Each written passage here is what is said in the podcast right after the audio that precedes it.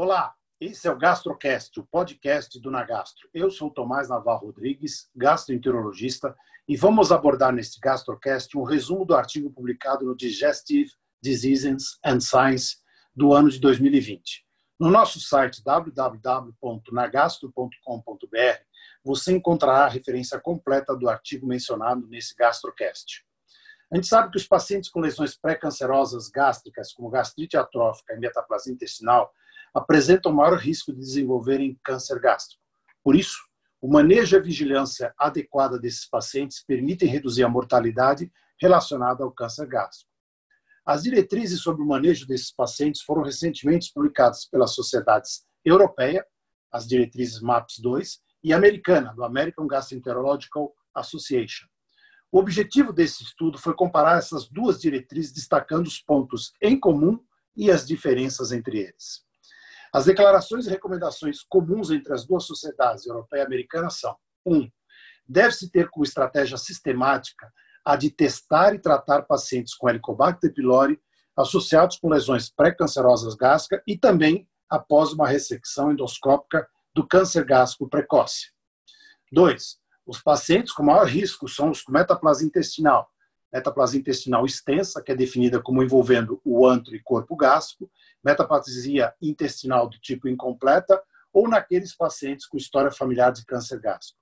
No entanto, nas diretrizes da Sociedade Europeia, foi adicionado a infecção persistente pelo Helicobacter pylori como fator de alto risco. E terceiro, a avaliação mais detalhada da metaplasia intestinal, não necessariamente exigindo técnicas especiais, não é recomendado rotineiramente, mas quando disponível, deve ser considerada para decisão de vigilância. E as diferenças entre as diretrizes da Sociedade Europeia da Americana são: um, as diretrizes da Sociedade Europeia fornecem recomendações específicas quando se trata de vigilância dos pacientes com gastrite atrófica, enquanto as diretrizes da Sociedade Americana afirmam que essa é uma decisão que deve ser tomada pelos médicos em consulta com seus pacientes.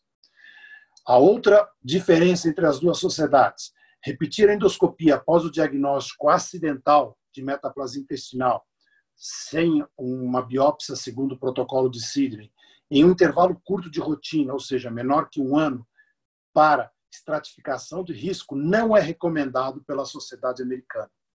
Embora não exista uma declaração específica nas diretrizes da sociedade europeia, ela parece explícita, pois recomenda uma avaliação correta da gravidade das lesões, de preferência usando o sistema OLGA ou o OGIN, o OLGA Operative Link on Gastritis Assessment, ou ONGIN, que é Operative Link on Gastrointestinal Metaplasia Assessment.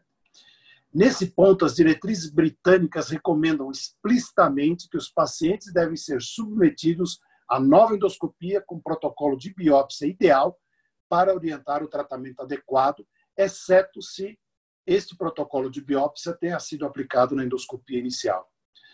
Terceira diferença, como a sociedade americana afirma, e corretamente, que não há estudos randomizados demonstrando que a vigilância endoscópica de lesão pré-neoplásica gástrica reduz o risco de câncer gástrico.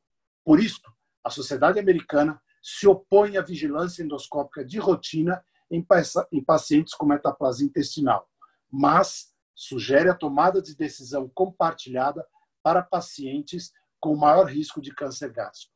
Por outro lado, com base em vários estudos observacionais indicando que a triagem e a vigilância de lesões pré-neoplásicas gástricas reduz o risco de câncer gástrico, as diretrizes da Sociedade Europeia fornecem recomendações específicas de acordo com a gravidade das lesões e os fatores de riscos associados.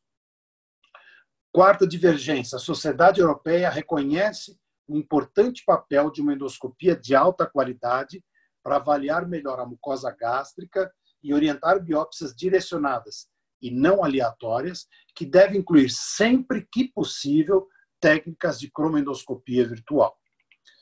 Quinto, a sociedade americana enfatiza que as informações sobre raça e etnia devem ser levadas em consideração na decisão de vigilância, reconhecendo que algumas minorias e imigrantes dos Estados Unidos de regiões de alto risco de câncer gástrico estão sob risco de câncer gástrico. Este ponto é controverso, uma vez que, se já houve o desenvolvimento da metaplasia intestinal, não há dados conclusivos que mostrem que indivíduos de grupos de raças diferentes ou etnias específicas correm maior risco de progressão para câncer gástrico do que os outros. Resumindo, ambas as diretrizes recomendam uma detecção e erradicação sistemática do Helicobacter pylori em todos os pacientes com gastrite atrófica. No entanto, há uma grande diferença nas recomendações para vigilância. Enquanto as diretrizes da Sociedade Europeia recomendam vigilância endoscópica sistemática em todos os pacientes com gastrite atrófica severa, com ou sem metaplasia intestinal, as diretrizes da Sociedade Americana focam apenas na metaplasia intestinal e defende a vigilância sistemática, deixando a possibilidade de vigilância em pacientes individuais com base em decisão compartilhada entre médicos e pacientes. A diferença entre as duas diretrizes deriva essencialmente dos diferentes argumentos usados pelas duas autoridades. Uma se baseia nos estudos randomizados, como a Sociedade Americana, e outra em estudos de coorte observacionais, como a Sociedade Europeia. E pode estar, pelo menos em parte, relacionadas à diferença entre os sistemas de atendimento de saúde europeia e de atendimento de saúde americana. Sistemas e potenciais ônus econômicos podem estar envolvidos nessas decisões. Muito obrigado e até uma próxima.